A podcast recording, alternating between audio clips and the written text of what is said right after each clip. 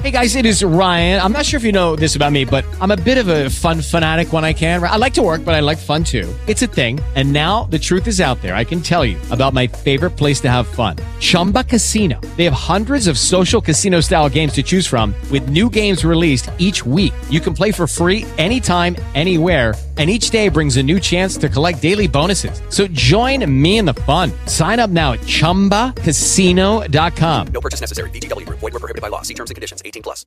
With the Lucky Land slots, you can get lucky just about anywhere. This is your captain speaking. Uh, we've got clear runway and the weather's fine, but we're just going to circle up here a while and uh, get lucky. No, no, nothing like that. It's just these cash prizes add up quick. So I suggest you sit back, keep your tray table upright, and start getting lucky. Play for free at LuckyLandSlots.com. Are you feeling lucky? No purchase necessary. Void where prohibited by law. 18 plus terms and conditions apply. See website for details. A gente fica observando tudo aquilo que acontece lá fora para tentar vislumbrar como será aqui no Brasil quando tivermos a vacinação, já que a gente ainda não tem vacinação acontecendo no Brasil, a gente fica observando as cenas do que acontece nos Estados Unidos, na Europa, por exemplo. Nos Estados Unidos, os americanos formaram filas e viraram à noite para se vacinar contra o coronavírus. É uma cena muito comum no Brasil quando as pessoas dependem de algum serviço em particular, um serviço público, por exemplo, vira madrugada em agência de INSS, por exemplo. Quantas vezes a gente já não viu isso acontecer? Mas agora essa, nos Estados Unidos, fila para vacina, né, Barão? Bom dia para você. Feliz ano novo, porque a gente não se falou desde então. Barão estava de folga. Bom ano para você, Barão.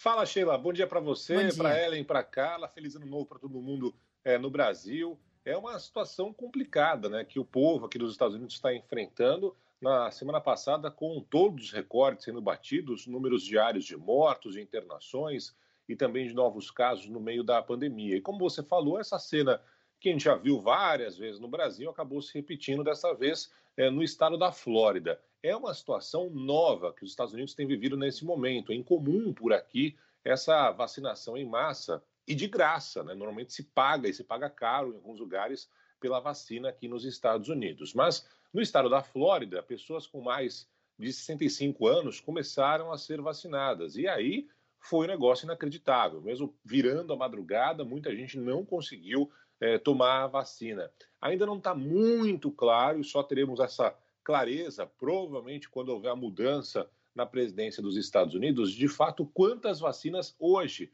o país tem disponível. Nem todos os estados conseguiram o número de vacinas necessárias para vacinar, por exemplo, os profissionais da área da saúde. Alguns já passaram desse momento e agora começam a vacinar é, idosos, pessoas que lidam diretamente com o público, como bombeiros, como policiais, mas ainda varia muito de estado para estado. As ordens são é, decididas localmente e não nacionalmente, como acontece no Brasil, onde a vacinação é a mesma em qualquer lugar é, do país. Aqui não. Aqui cada governador tem essa decisão. Para ser mais preciso, cada prefeito muitas vezes tem essa decisão. Então, por isso, em alguns lugares a fila já começou, em especial das pessoas idosas, em outros, essa previsão de início de vacinação dos idosos, por enquanto, nem existe.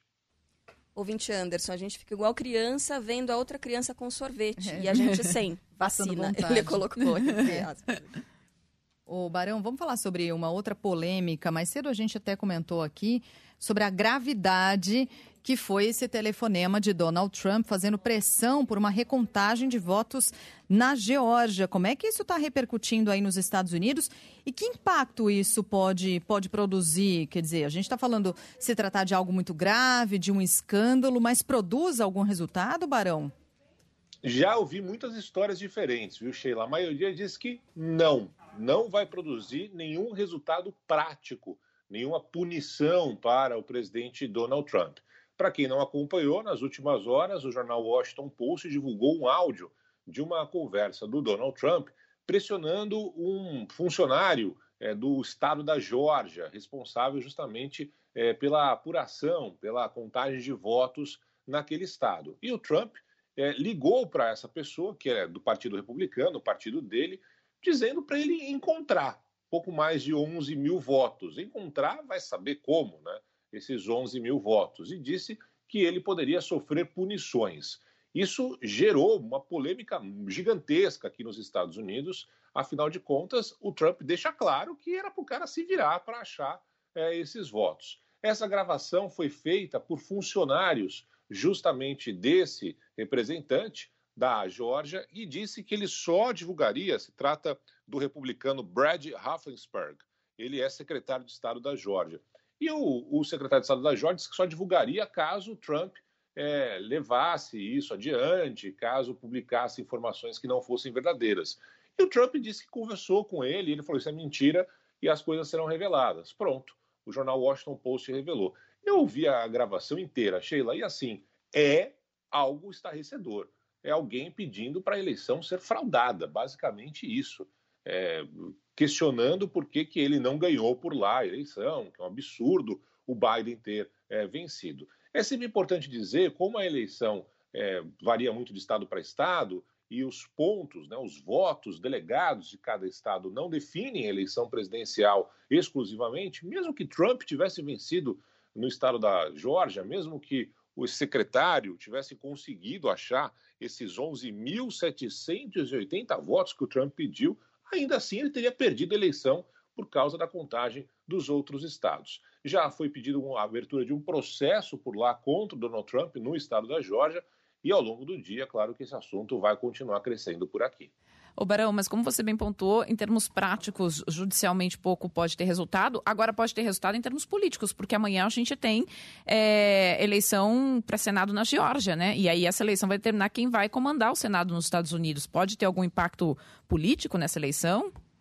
Não sei, Ellen, a gente vai descobrir, mas, por exemplo, pode ter impacto no futuro de Donald Trump, que até então muito se falava que ele sairia candidato daqui a quatro anos. Trump teve muitos votos nessa eleição, foi o segundo presidente mais votado da história dos Estados Unidos, só perdeu justamente para o Joe Biden, né, porque essa eleição teve muita gente que saiu de casa, ou mesmo votou pelos Correios.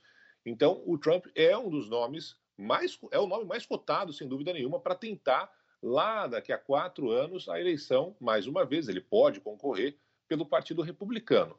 Essa história de agora é uma mancha enorme. Ele tem muita gente dentro do próprio partido que não gosta do trabalho dele. Essa exposição, feita aparentemente por esse secretário da Geórgia, mostra isso muito claramente. Então, as pretensões políticas, se é que existem, daqui a quatro anos, Donald Trump também convenhamos, nesse momento, ficam muito complicadas de se tornarem realidade. Eduardo Barão volta já já, às 11 horas da manhã, do Band News Station, junto com a Carla Bigato. Tá de olho em tudo do noticiário nos Estados Unidos. Ô, Barão, você acompanhou o show da cantora Anitta na Times Square? Não pude ir lá, Sheila. Eu queria passar o final de ano na Times Square, mas não pude ir lá. Hum. É, fecharam tudo, né? Não podia é. chegar por perto. Mas a Anitta arrebentou, né? Pois é. Foi bem, o pessoal gostou e tal. Enfim, a Anitta é uma grande artista. Barão, um beijo para você e até mais tarde. Já já tem Band News Station comigo com a Carla Bigato. Feliz ano novo para todo mundo. Muito bom estar de volta aqui a Band News. Tchau, Sheila. Valeu, tchau.